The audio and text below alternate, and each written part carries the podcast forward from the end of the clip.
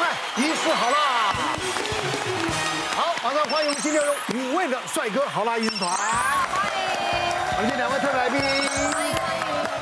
我们讲到这个当医生啊，心脏都要很强啊，啊，因为他们面对很多棘手、血腥，还有令人畏惧的状况。那我们今天来听听他们到底有哪些的状况呢？好，好的。哎呦，首先呢，第一个状况就是。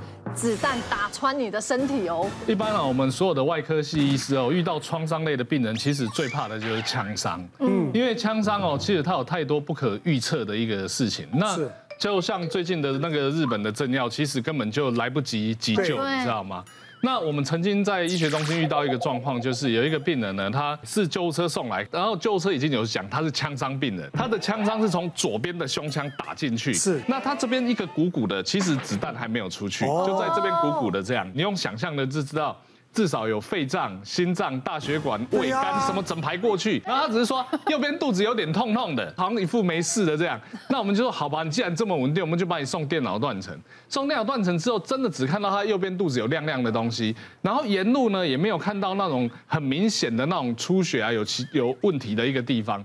那我们就跟他讲说，不行，你这个应该还是必须要进去做手术，因为无论如何你要把这个子弹拿拿出来。是啊。后来呢，包括胸腔科，包括那种胸腔外科跟一般外科的两个一起都有进去，用腹呃胸腔镜跟腹腔镜下去看，哎，这都没看到什么东西，然后就把弹壳拿出来。那弹壳拿出来之后，还在加护病房观察个两天，然后呢，后来病人其实真的就没事，就就要出院了这样。啊，后来病人回诊的时候还问我说。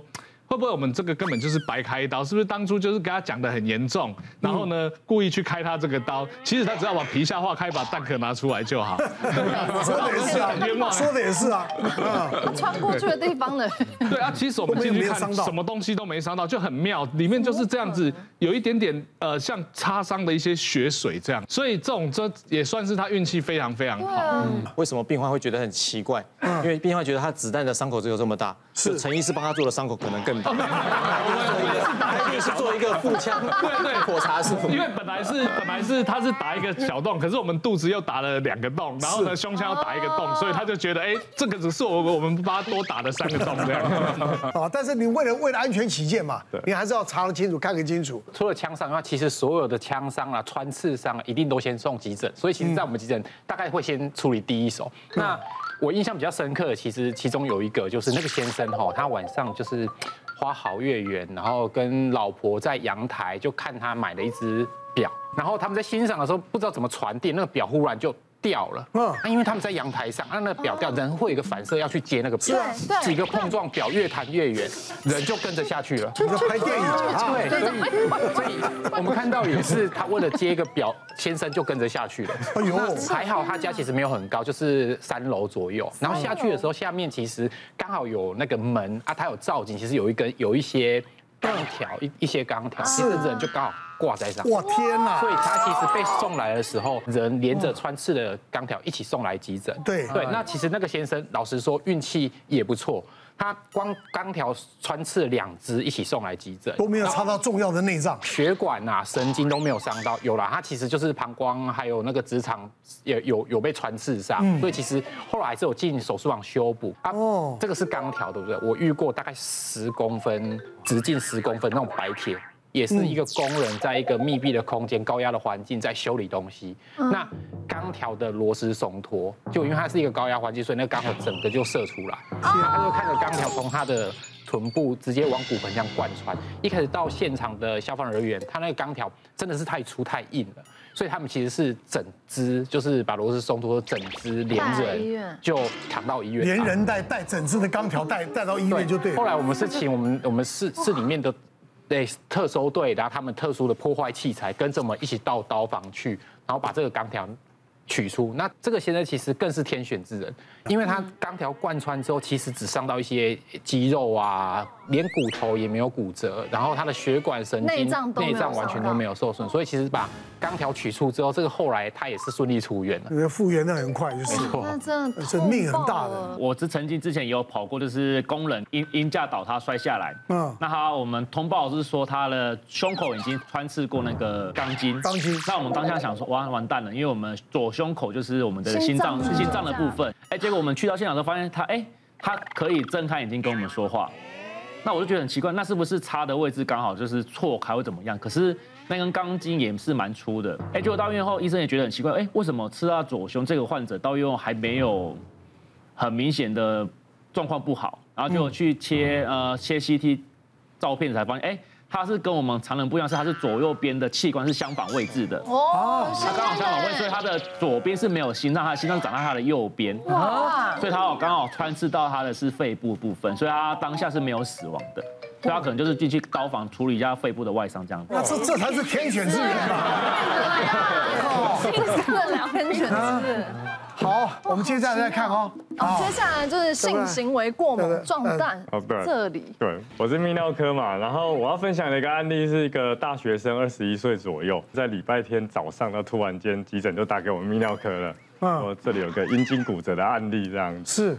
他、啊、这个大学生就是刚刚开始跟有一段新的恋情嘛，所以比较就是打得比较火热一点，是激情。对，男生早上醒来都会有那个晨间勃起的反应，是想说就不用白不用嘛，所以就来一下这样。嗯。那可是，在激情的过程当中，因为女上男下这个姿势没有对到，没有对好，所以变成女生在下来的过程中，直接把那一根给啪啦就把它撞断了。哇塞！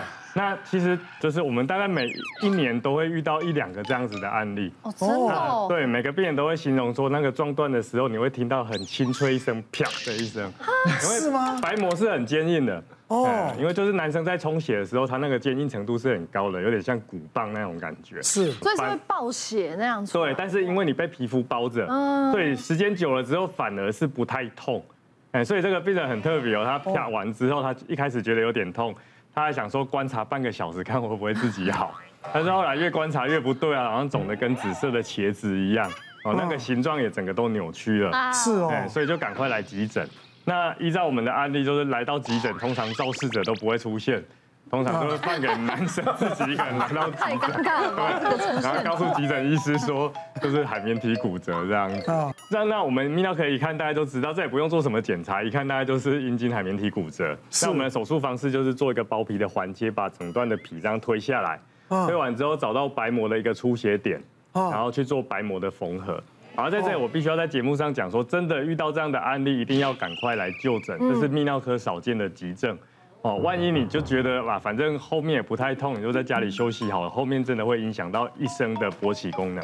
哇，那是可以复原吗？哦，对，如果说及早修复的话，它的确可以复原。但是如果你真的放太久了，想说不不来就医的话，那会造成日后很大的一个问题。是哦。那为什么我会这样讲？因为我自己本身的一个，你也发生过。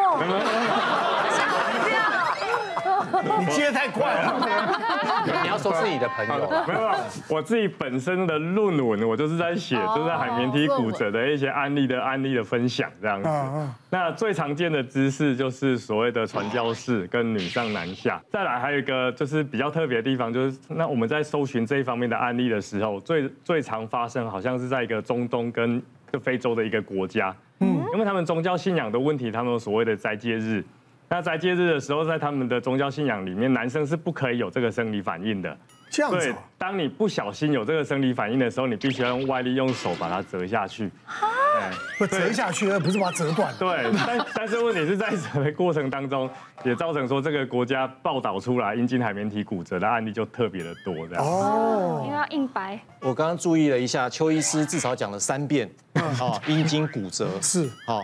那我想我们在座很多都都想要得到更多的医学常识，我就想到我在念医学院的时候，我们前辈一直流传下来的一个故事。